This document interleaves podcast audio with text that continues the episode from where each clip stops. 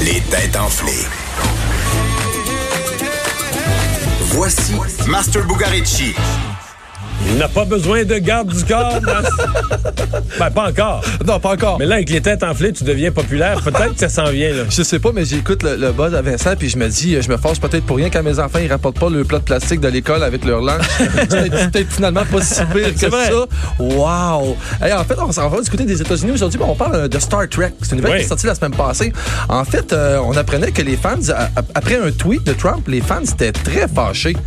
On parle de, pff, disons, de droit d'auteur, peut-être, un peu.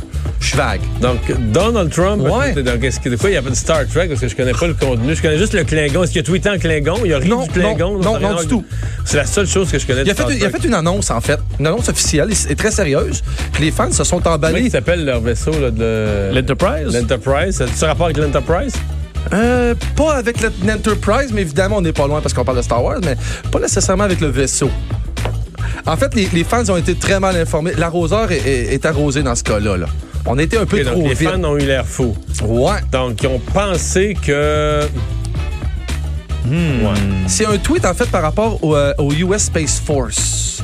Ah, c'est ce que c'est le logo, l'histoire C'est- du logo. Oh, victoire. Qui C'est en- ressemble vraiment c'est beaucoup. en plein ça. C'est quoi? en C'est que plein le ça. logo de la Space Force Et pareil. ressemble vraiment à- au logo de, de, de- de- de Star Trek. là.